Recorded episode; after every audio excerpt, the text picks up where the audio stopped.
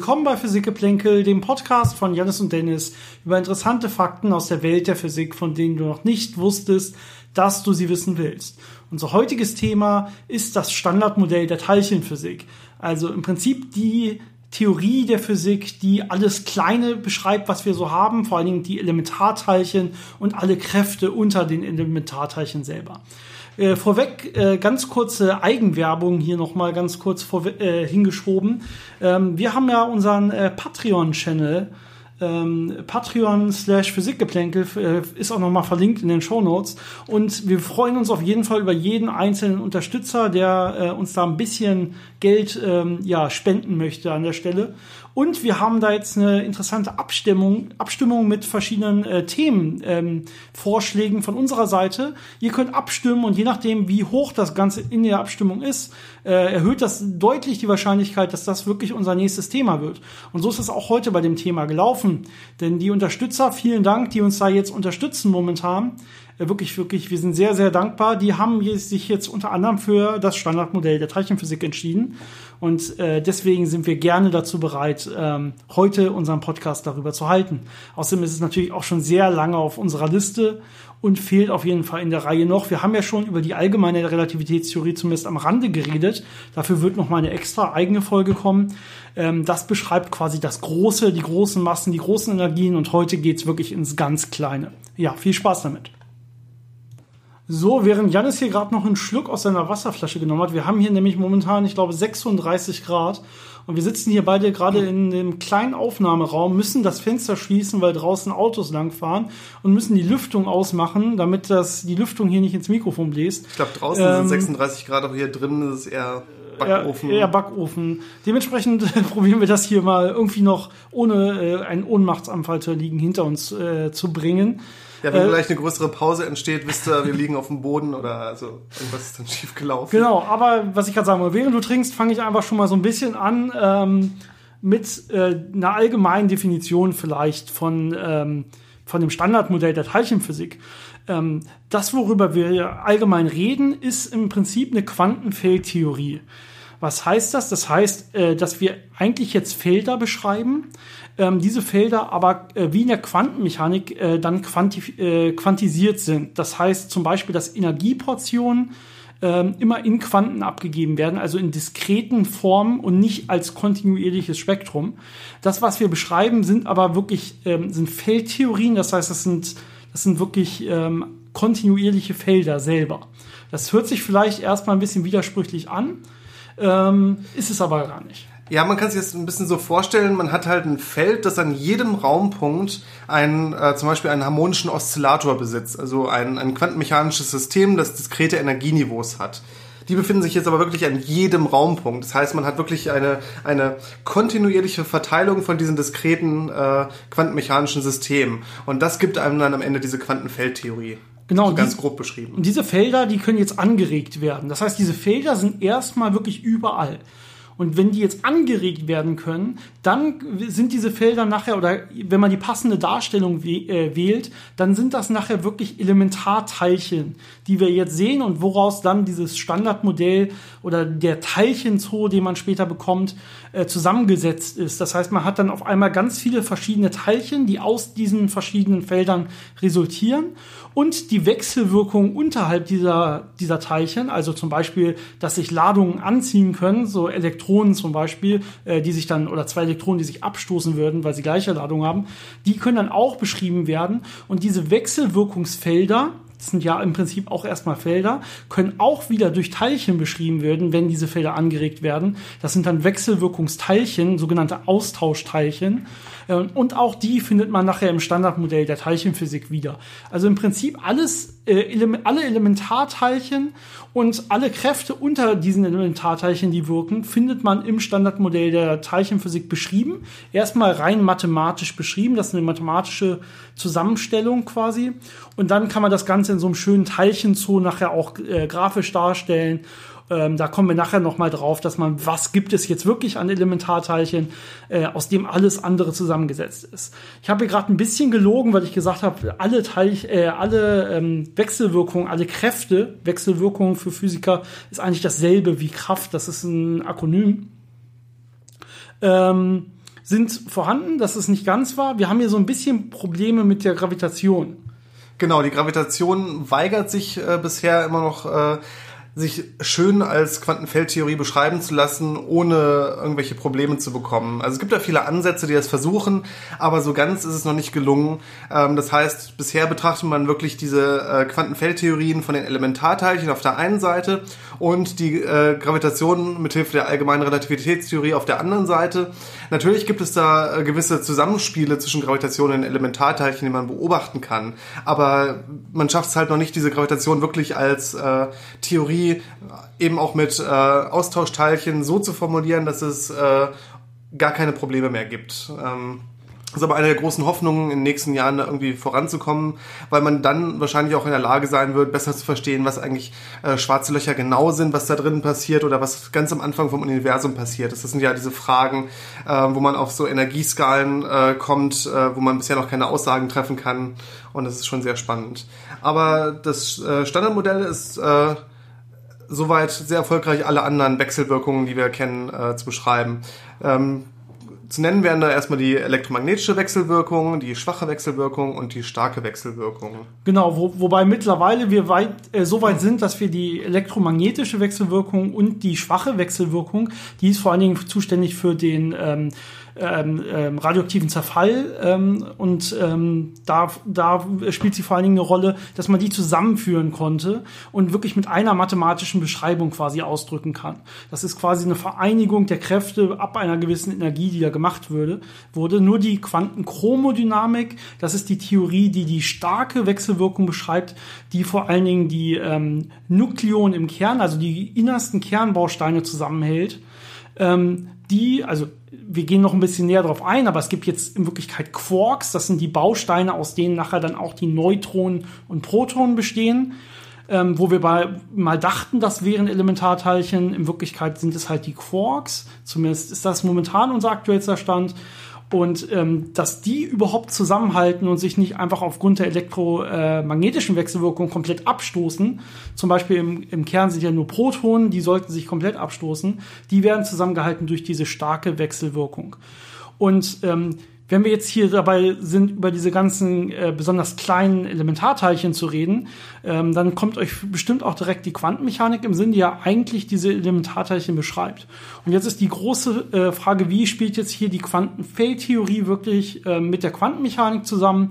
Und in Wirklichkeit ist die Quantenfeldtheorie eine Erweiterung der Quantenmechanik. Also die steckt da im Prinzip mit drin. Man geht jetzt einmal noch zu dieser Feldbeschreibung, ähm, aber ähm, in Wirklichkeit hat man jetzt auch eine Erweiterung der Quantenmechanik ähm, mit der speziellen Relativitätstheorie Einsteins. Das heißt, äh, die Quantenmechanik selber in der Formulierung war nur gültig für relativ kleine Geschwindigkeiten vor allen Dingen. Äh, und äh, jetzt, wenn man zu hohen Geschwindigkeiten nahe der Lichtgeschwindigkeit kommt, dann muss man ja diese spezielle Relativitätstheorie mit in Betracht ziehen. Ähm, und alles, was ähm, da jetzt Sinn machen, Sinn ergeben soll, muss Lorenz-invariant sein. Das hatten wir schon mal in unserer Folge der speziellen Relativitätstheorie besprochen. Und auch in der Geschichte der modernen Physik haben wir darüber geredet. Das heißt, diese Lorenz-Transformation, die es jetzt da gibt in der speziellen Relativitätstheorie, die gilt zum Beispiel für die Maxwell-Gleichung und die muss jetzt auch gelten automatisch für alle Felder, die man hier in der Quantenfeldtheorie betrachtet. Und da das jetzt hier gegeben ist, da das mit drin ist, äh, ist diese Quanten, sind diese Quantenfeldtheorien alle auch ähm, ja, speziell relativistisch, das heißt Lorentz-invariant, was die Quantenmechanik selber nicht war. Das ist auch einer der Vorteile zum Beispiel von der Quantenelektrodynamik, die ja ein Teil von dem Standardmodell ist und die elektromagnetische Wechselwirkung beschreibt. Ähm, dadurch war man in der Lage, in quantenmechanischen Systemen, die eigentlich schon relativ gut bekannt waren, ähm, Abweichungen von den äh, klassischen Vorhersagen äh, zu erklären und zu berechnen. Zum Beispiel in einem Wasserstoffatom weiß man ja, man hat diese Energieniveaus, die man relativ einfach berechnen kann und dann eben auch messen kann, indem man äh, Photonen äh, benutzt, um diese Übergänge anzuregen und dann äh, sieht, aha, das ist der Übergang mit der Energie. Jetzt gibt's aber äh, Energieniveaus, die ein bisschen daneben liegen oder ein bisschen aufgespalten sind. Und das sind Effekte, die äh, relativistisch sind, weil sich diese Elektronen mit sehr hohen Geschwindigkeiten bewegen und äh, dann, dann eben ihr Verhalten etwas ändern und dementsprechend die Energieniveaus dann ein bisschen verändert werden. Und, und diese Effekte kann man, wie gesagt, dann mit der Quantenfeldtheorie sehr gut erklären, weil die inhärent relativistisch ist, also die spezielle Relativitätstheorie mit berücksichtigt. Genau. Und äh, du hast gerade gesagt, man konnte diese Sachen jetzt äh, sehr genau beschreiben, sehr genau messen und auch andere Sachen sehr genau vorhersagen. Das ist eigentlich sehr, sehr wichtig. Diese Theorie ist eine der besten Theorien, die die Menschheit jemals entwickelt hat. Ja, also wir können damit sehr, sehr, sehr präzise alles vorhersagen oder fast alles vorhersagen, was auf diesem kleinen Niveau passiert. Und das äh, bei, bei dem, dem Niveau mit, dem, mit den kleinsten Teilchen im Bereich der Elementarteilchen passiert. Das heißt, ähm, was du gesagt hast, diese, diese leichten Verschiebungen der ähm, Energieniveaus konnte man exakt vorhersagen. Das passt exakt zu den Theorien, bis auf unzählige Nachkommastellen nachgemessen und auch andere Sachen wie zum Beispiel, es gibt so einen G-Faktor des Elektrons, das ist ein, im Prinzip ein ähm, Teilchen, eine Teilcheneigenschaft, die auch vorhersagbar war aufgrund dieser Quantenfeldtheorien, in dem Fall auch der, äh, wieder der Quantenelektrodynamik. Und das heißt, diese Theorien sie passen extrem gut, beschreiben extrem gut die Realität, so wie wir sie messen können und liefern auch Vorhersagen, die dann nachher wieder gemessen wurden. Das heißt, das ist eine der besten, bestätigsten Theorien, die wir wirklich haben zurzeit. Ja, es war eine der spannenden Geschichten, ähm, als die Theorien entwickelt wurden. Ähm, hatte man natürlich ein paar Teilchen schon gefunden und hat dann versucht, das zu beschreiben. Und dann hat man gemerkt, das passt alles nicht so, das ist nicht so konsistent, es sei denn, wir postulieren, es gibt da jetzt noch ein anderes Teilchen oder es gibt da jetzt noch ein Wechselwirkungsteilchen, das da irgendwie sein muss. Und äh, einige von den Sachen hat man dann äh, entsprechend mit äh, viel Aufwand, viel experimentellem Aufwand einige Jahre später danach gewiesen. Und äh, davon gab es einige Geschichten. Das heißt, dieses Modell hat wirklich gezeigt, dass man theoretische Vorhersagen machen konnte, indem man einfach äh, mathematische Prinzipien angewandt hat, um äh, zu beschreiben, was man da auf diesen kleinen Skalen sieht und äh, dementsprechend Vorhersagen machen konnte und die dann eben auch bestätigt hat. Also wunderschön äh, wissenschaftlich gearbeitet, äh, wie das sein soll, dass man Vorhersagekraft in seiner Theorie hat und die dann auch bestätigt. Genau, diese grundlegenden mechanischen Eigenschaften, von denen du redest, sind hier vor allen Dingen Symmetrien, die ausgenutzt werden. Das heißt, die mathematische Beschreibung, die, äh, über die wir jetzt hier nicht näher dann nachher reden werden, äh, aber sie gibt es natürlich und sie ist sehr, sehr ausführlich und äh, selbst ja, Physiker in den ersten Semestern werden starke Probleme haben, sie zu verstehen, weil man eben sowas wie Gruppentheorien heißt das braucht und Symmetrien von Gruppen, von mathematischen Gruppen, die hier gemeint sind. Äh, Symmetrien in der Physik sind immer sehr, sehr wichtig und an der Stelle besonders. Symmetrien heißt an der Stelle einfach wirklich nur äh, räumliche Symmetrien der Teilchen. Das heißt, was passiert überhaupt, wenn ich das Teilchen einmal im Kreis drehe. Ähm, aber auch sowas wie Lorentz-Transformation ist selber an sich eine Symmetrie, die ich hier betrachten muss. Oder auch, äh, wenn man die Ladung spiegelt, das heißt, statt einer positiven Ladung eine negative Ladung draus macht. Oder wenn man die Zeit umkehrt oder sowas. Das sind alles Symmetrien. Ähm, das sind so diese klassischen Symmetrien. Und äh, in der Quantenfeldtheorie hat man dann bestimmte andere Symmetriegruppen, also äh, Grupp Symmetrien, die äh, in bestimmten Verhältnissen zueinander stehen und die dann eine mathematische Gruppe bilden. Das ist alles relativ komplex, wenn man sich das mal genauer anschauen möchte. Ähm, da wollen wir jetzt nicht so ganz drauf eingehen. Aber auf jeden Fall äh, hat man herausgefunden, dass wenn man diese Symmetrien zugrunde legt und sagt, ich möchte eine Theorie haben, eine Quantenfeldtheorie, die unter diesen Symmetrien invariant ist, das heißt, die sich nicht verändert, den physikalischen Inhalt nicht ändert, wenn ich diese Symmetrie darauf anwende, dann kriege ich genau diese Sachen, äh, diese Teilchen und diese Felder, ähm, die wir in der Realität sehen. Und äh, was noch ganz spannend ist, ist immer, wenn ich eine Symmetrie Symmetrietransformation habe, bedeutet das auch immer, dass es eine sogenannte Erhaltungsgröße gibt, eine erhaltene Ladung. Das hatten wir, glaube ich, schon mal in einer anderen Folge irgendwann erzählt, dass äh, zum Beispiel ähm, die elektrische Ladung äh, so eine Erhaltungsgröße ist oder die Masse oder der Spin von einem Teilchen. Und äh, dementsprechend sind diese ganzen Ladungen, die man jetzt im Standardmodell sieht, wie zum Beispiel die Farbladung von äh, Quarks ähm, oder solche Sachen, alles Erhaltungsgrößen, die aus diesen Symmetrien herauskommen.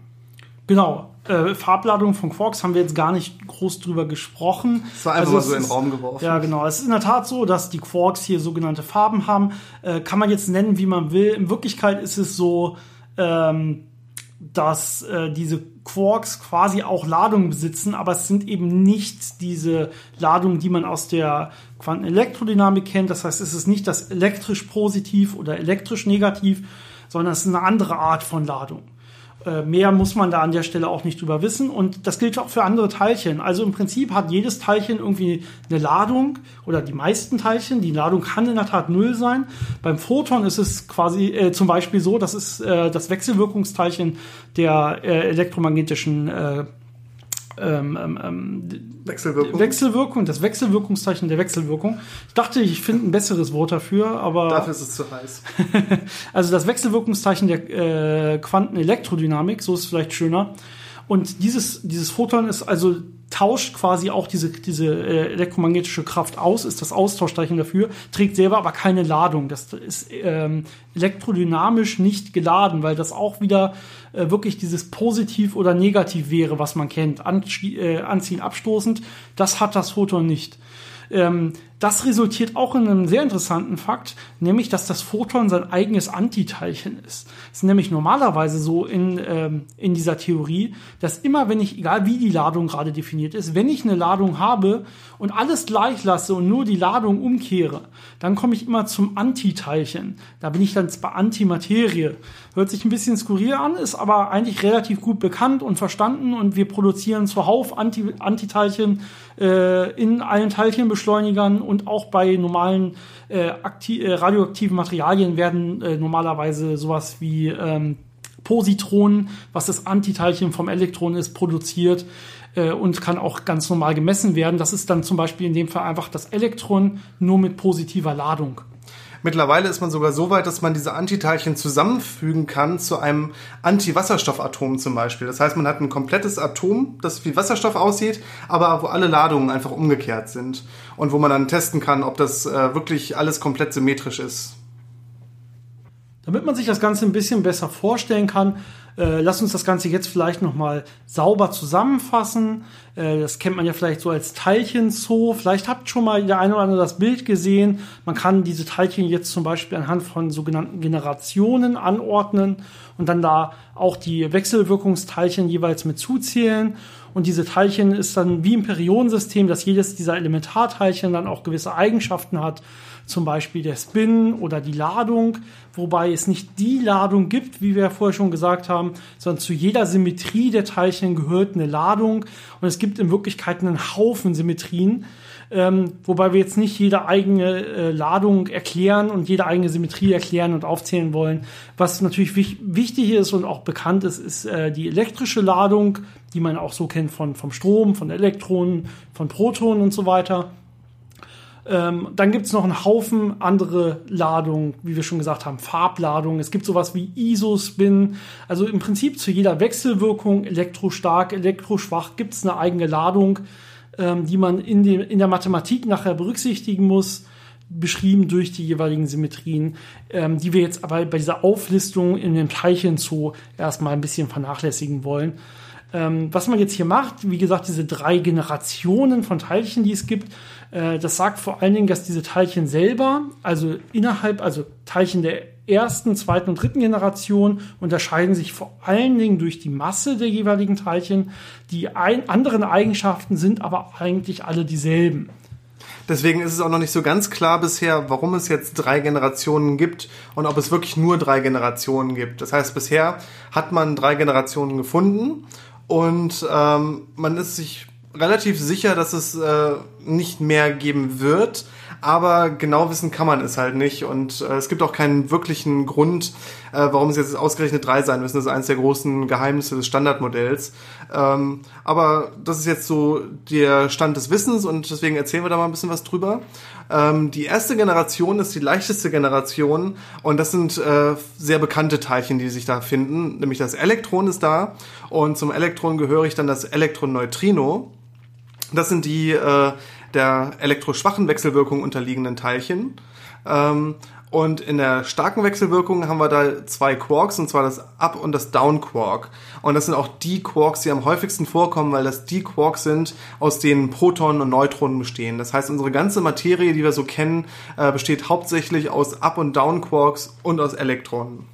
Genau, wenn man sich jetzt mal die elektrische Ladung anguckt, klar, beim Elektron, das ist negativ geladen. Deswegen äh, sagen wir auch, die Ladung ist minus eins. Also die elektrische Ladung des Elektrons selber ist quasi hier als eins definiert und alles andere wird im Vergleich dazu gesehen.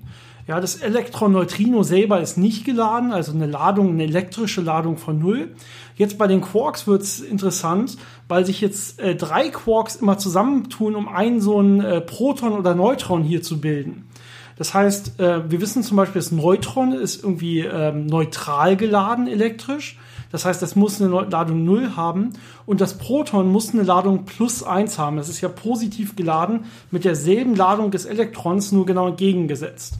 Und das erreicht man jetzt eben nicht, indem man ähm, den Quarks entweder Ladung plus 1, minus 1 oder 0 zuordnet, dann würde man nie auf diese Zahlen kommen. Man kann nicht drei vereinen, also irgendwie 1 plus 1 minus 1 oder so würde nicht äh, wieder 1 ergeben. Sondern wenn man drei zusammentut, muss man jetzt hier mit äh, krummen Ladungen quasi rechnen. Und es ist in der Tat so, dass ein Upquark die Ladung von plus zwei Drittel hat. Äh, das heißt, zwei Drittel eines Elektron, einer Elektronladung, nur mit anderem Vorzeichen. Und ein äh, Downquark minus ein Drittel. Das heißt negativ geladen, aber nicht so stark wie ein Elektron negativ geladen, sondern nur ein Drittel davon.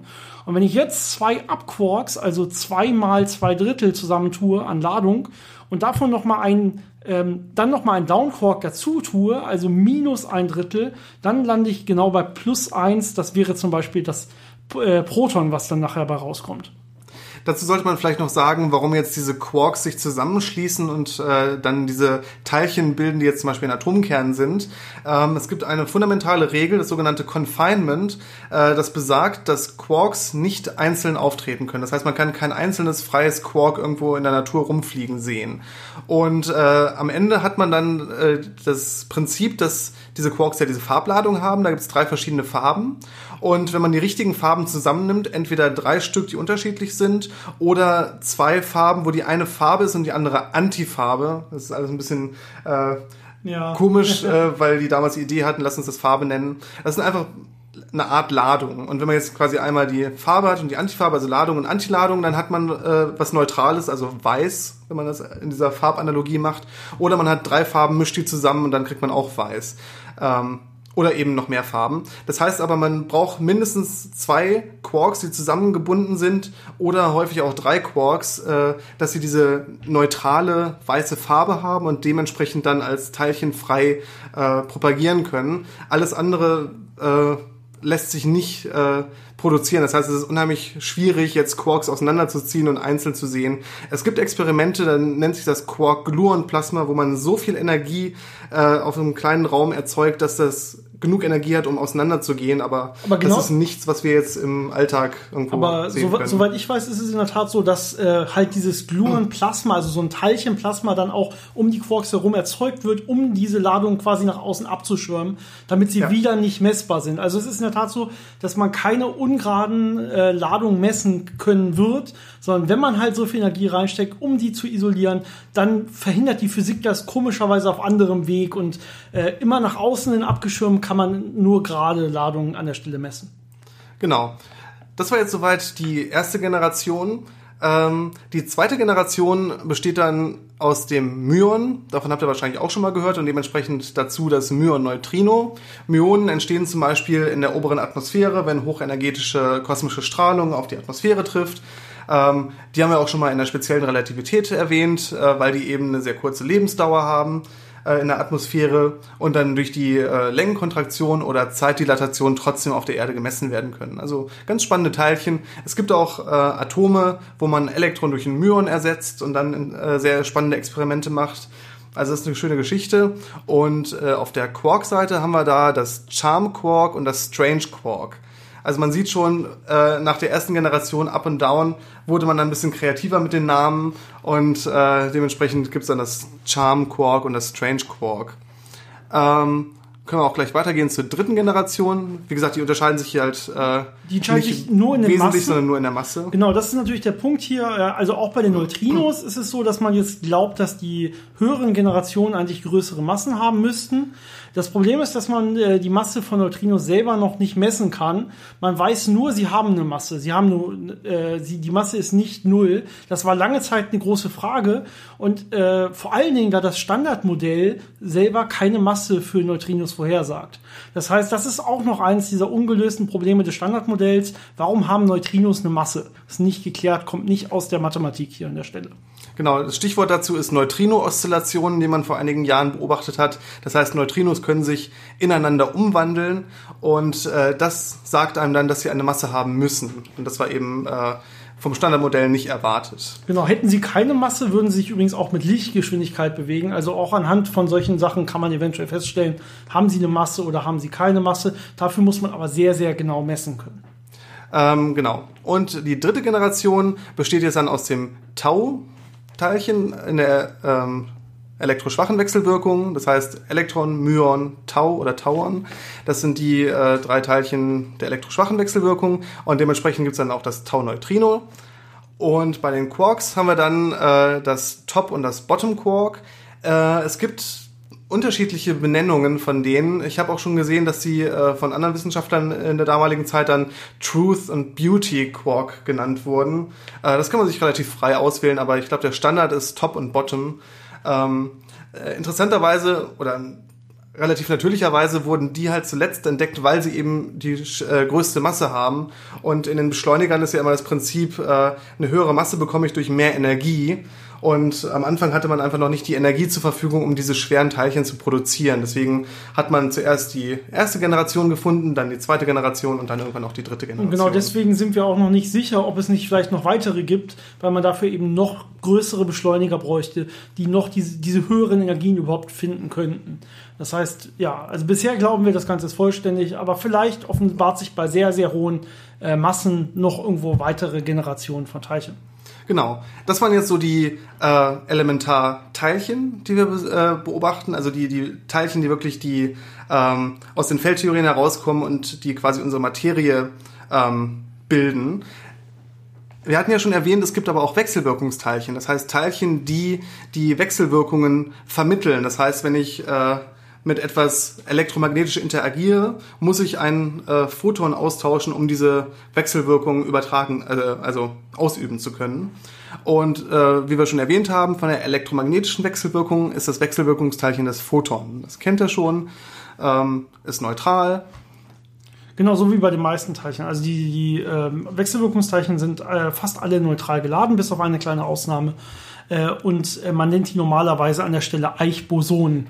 Das ist die generelle Bezeichnung oder Bosonen selber ist für, für diese Austauschteilchen, die wir haben. Äh, für die starke Wechselwirkung hat man das Gluon als, Aus, als Wechselwirkungsteilchen.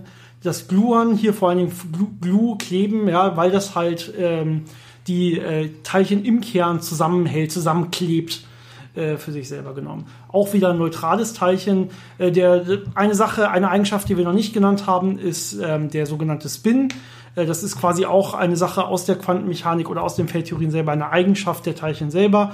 Und vielleicht kann man hier noch mal ganz grundlegend unterscheiden. Der Spin dieser Boson ist äh, 1, ähm, aber der Spin von den ähm, Quarks, die wir hatten, ist ein halb und auch von diesen äh, elektroschwachen Teilchen, die wir bisher beschrieben haben, die nennt man übrigens zusammengefasst Leptonen.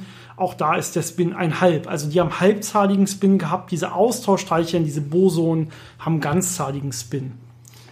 Genau, deswegen äh, die halbzahligen nennt man auch Fermionen und die ganzzahligen nennt man dann Bosonen, deswegen Eichbosonen für die Austauschteilchen. Ähm, das Austauschteilchen der starken Wechselwirkung, das Gluon, gibt's in sehr vielen verschiedenen Farben. Ähm, wie gesagt, es gab ja diese drei Farbladungen, aber ein Gluon hat immer zwei Farben äh, in sich. Das heißt, es gibt dann acht verschiedene Gluonen, die diese äh, starke Wechselwirkung vermitteln. Und die elektromagnetische, äh, die, äh, die schwache Wechselwirkung, ja. nicht verwechseln, die schwache Wechselwirkung besitzt nicht nur ein Austauschteilchen, sondern gleich drei. Und zwar gibt es da einmal das Z-Boson, das ist neutral, also nicht geladen und hat natürlich auch wieder Spin 1. Aber es gibt auch noch das W-Boson, das in zwei Ladungen vorkommt, nämlich einmal plus 1 und einmal minus 1. Das heißt, in der schwachen Wechselwirkung kann man sowohl neutral äh, die Wechselwirkung äh, ausüben, als auch durch geladene Ströme. Das macht das Ganze noch ein bisschen komplexer und interessanter. Genau, ist aber natürlich auch vonnöten an der Stelle, wenn ich jetzt bedenke, die äh, schwache Wechselwirkung wandelt ja auch äh, Teilchen ineinander um. Das ist zum Beispiel, wir hatten äh, in der äh, Folge schon über Radioaktivität geredet, dass sich jetzt Protonen in Neutronen verwandeln können oder andersrum und dass äh, klar, dass wir Ladungserhaltung haben, aber diese ähm, Wechselwirkung muss ja irgendwie übertragen werden und deswegen braucht es hier auch diese Vielzahl von äh, verschiedenen äh, Austauschteilchen an der Stelle. Genau, und zu guter Letzt gibt es noch ein Teilchen, das da so ein bisschen raussticht, weil es alleine steht und das mit den äh, Generationen nicht so wirklich viel zu tun hat direkt und auch sonst äh, sehr äh, spät entdeckt wurde, nämlich vor ein paar Jahren erst und äh, was lange nur hypothetisch war, und zwar das Higgs-Boson. Das ist äh, auch wieder ein Boson, wie der Name schon sagt. Ähm, das vermittelt Masse für die Leptonen, die andererseits masselos wären. Das heißt, Elektronen, Tauern und Myonen haben im Standardmodell eigentlich keine Masse. Aber dadurch, dass es dieses Higgs-Feld gibt und dieses Higgs-Boson quasi mit den Teilchen wechselwirkt, ähm, verleiht es denen so eine gewisse Trägheit. Also es ist wie, man kann sich das so ein bisschen vorstellen als Modell, ähm, als ob die durch so einen zähen Kleber durchfliegen wollen und dadurch dann langsamer werden und, und sich schwer fühlen. Und äh, so kann man sich das vorstellen, dass das Higgs-Feld durch Wechselwirkungen mit diesen Teilchen denen eben eine Masse verleiht. Genau, das äh, schön von den Medien, als es entdeckt wurde, das sogenannte Gottesteilchen genannt. Äh, da kennen es vielleicht noch einige Leute her. Genau, also das Teilchen, was so eine große Frage ge gelöst hat, nämlich wie kriegen die ähm, äh, diese Leptonen überhaupt ihre Massen an der Stelle. Ähm, das steht jetzt auch mit im Standardmodell und kann auch sauber durch das Standardmodell äh, beschrieben werden. Allerdings gibt es trotzdem noch ein paar Sachen, von denen wir schon wissen, dass es eigentlich noch Probleme gibt beim Standardmodell. Und das ist auch eine Erweiterung des Standardmodells in der Tat bedarf. Und äh, das ist so momentan die aktuelle Physik, geht eigentlich in Richtung von einer Erweiterung des aktuell bekannten Standardmodells, um andere Sachen erklären zu können. Und äh, hervorzuheben sind dann natürlich vor allen Dingen auch dunkle Materie und dunkle Energie wo man nicht so richtig weiß, was es ist, vor allem bei der dunklen Energie. Bei der dunklen Materie weiß man ein bisschen besser, was es ist. Und da gibt es auch schon einige Kandidaten, wo man denken könnte, ah, da passen die vielleicht sogar auch noch ins Standardmodell. Da könnte man das vernünftig erweitern. Entweder auf der, wir haben das äh, in der Axion-Folge äh, und zu dunkler Materie selber haben wir auch erklärt, ähm, dass es man entweder was sucht bei Teilchen, ähm, die so leicht sind, dass man sie bisher noch nicht gefunden hat, oder bei Teilchen, die so schwer sind, dass man sie noch nicht gefunden hat. Also links oder rechts des Massespektrums könnten jetzt noch Teilchen, Elementarteilchen liegen, die wir bisher noch nicht entdeckt haben und die dann zum Beispiel das Teilchen oder verschiedene mehrere Teilchen sogar sind, die die dunkle Materie ausmachen. Man muss dazu auch sagen, es gibt im Standardmodell äh, natürlich die Eigenschaften der Teilchen und die Eigenschaften äh, können teilweise zwei oder mehr Werte haben. Und äh, von einigen Teilchen hat man jetzt zum Beispiel nur äh, Teilchen mit einer Eigenschaft äh, gemessen. Zum Beispiel bei den Neutrinos die sogenannte Chiralität. Das ist so eine ja, so eine Händigkeit, so eine Orientierung, das ist ein bisschen schwer zu erklären. Auf jeden Fall könnte man sich vorstellen, dass es da auch Teilchen mit der anderen Chiralität gibt, die möglich wäre, die man aber bisher nicht braucht im Standardmodell und auch nicht beobachtet hat. Ähm, das heißt, es gibt im Standardmodell noch Platz für Teilchen, äh, die vorhanden sein können, aber bisher nicht beobachtet wurden. Ähm, das sind Ansätze zum Beispiel, um das Standardmodell zu erweitern. Ähm, wie gesagt, diese Neutrino-Oszillationen, die die Neutrinos Masse äh, verleihen bzw. zeigen, dass es sie gibt, äh, sind natürlich im Standardmodell nicht erklärt. Da muss man noch ein bisschen äh, forschen, um herauszufinden, woher das kommt.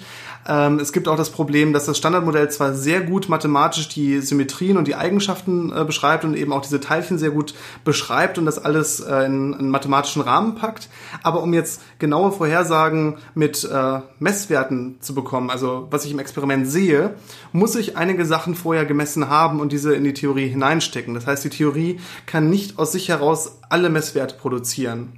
Genau, es sind sogar relativ viele freie Parameter, die es da gibt. Bin mir gerade nicht ganz sicher, aber es sind auf jeden Fall über 10 freie Parameter, ich glaube sogar 16 oder so.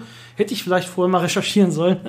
Ähm, äh, auf jeden Fall ein Haufen freie Parameter, die man äh, experimentell bestimmt hat, dann in die Theorie reinsteckt. Das sind also quasi ähm, ja, Naturkonstanten, die man gemessen hat, reinsteckt in die Theorie und damit jetzt sehr genau wirklich auch weitere Vorhersagen getroffen hat und andere Sachen sehr genau bestimmen kann.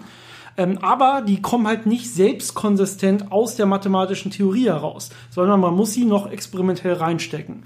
Und ähm, dementsprechend ist da noch was offen. Also das kann noch nicht die grundlegendste aller Theorien sein, die das Ganze wirklich beschreibt.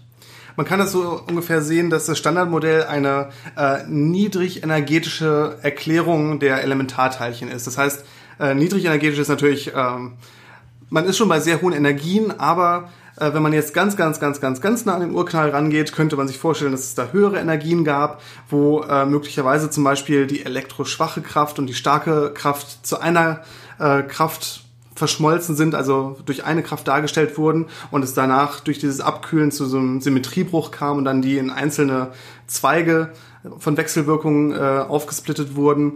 Ähm, genau wie es dann ja bei unseren Energien mit der elektroschwachen Kraft äh, passiert, dass man die nicht mehr als elektroschwache Kraft sieht, sondern als elektromagnetische Kraft und als schwache Kraft.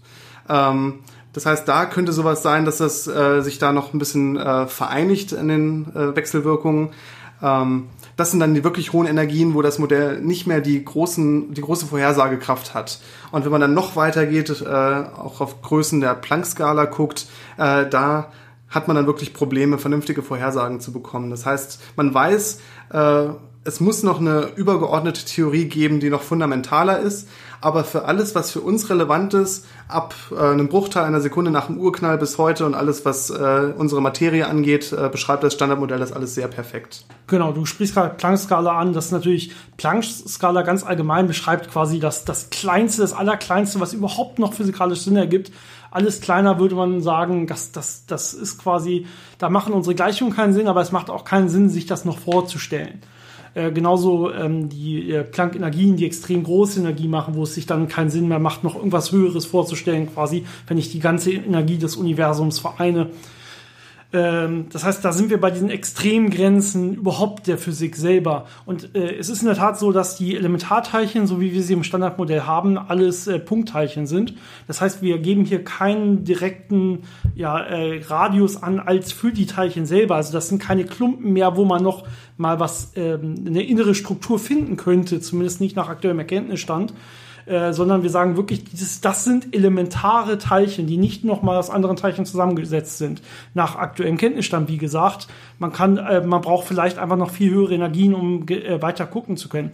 Ähm, trotzdem ist es so, dass wenn ich jetzt zum Beispiel, äh, ich habe ja Kräfte, mit denen die wechselwirken. Und da kann man wiederum Radien und so weiter angeben. Also man kann, man findet zum Beispiel schon einen Radius für das Elektron, wenn ich nachgucke. Das wird dann definiert als, wann fällt die Kraft, die elektromagnetische Kraft eines Elektrons um so, so einen Faktor ab ähm, das heißt, dann ist sie quasi nicht mehr spürbar und dann bin ich außerhalb des Einflusses des Elektrons. Ja, also das ist, das wird dann definiert über die Kräfte selber. Zu dem Thema gibt es noch einen ganz äh, interessanten Forschungsbereich. Und zwar, wenn man das Elektron als Punktladung annimmt, kann man sich ja vorstellen, dass es dann einfach die Ladung an einem Punkt hat. Also wirklich infinitesimal klein lokalisiert.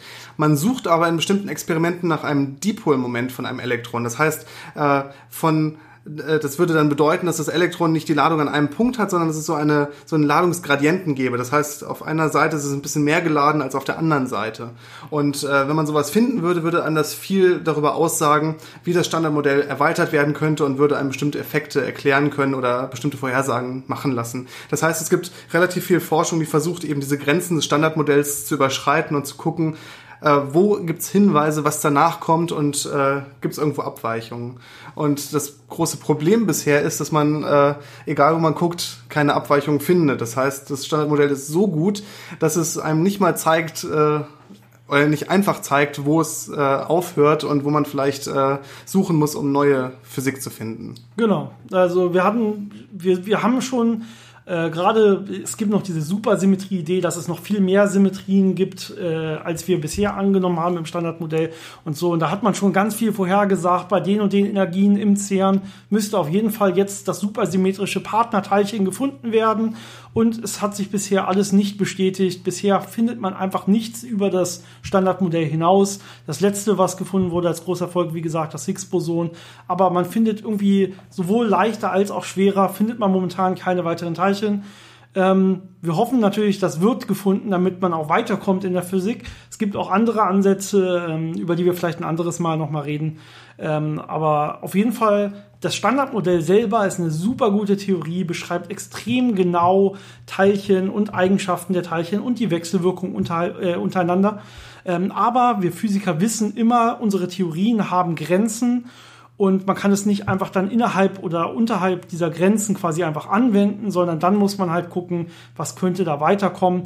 Natürlich sind hier Ideen auch Stringtheorie oder diese ähm, Loop-Quantengravitationstheorie, also so, so eine Art Schleifen, äh, oder einfach äh, so Fäden äh, statt Elementarteilchen, also statt Punktteilchen habe ich in Wirklichkeit vielleicht solche Strings oder irgendwelche äh, kleinen Schleifen oder so, die dann wieder Anschwingungen haben können, die dann dadurch wieder die Massen erklären würden und äh, auch diese ähm, Parameter, die momentan gemessen werden müssen und dann in die Theorie rein, äh, reinsteck, reingesteckt werden, auch ähm, wirklich von sich aus äh, intrinsisch erklären könnten.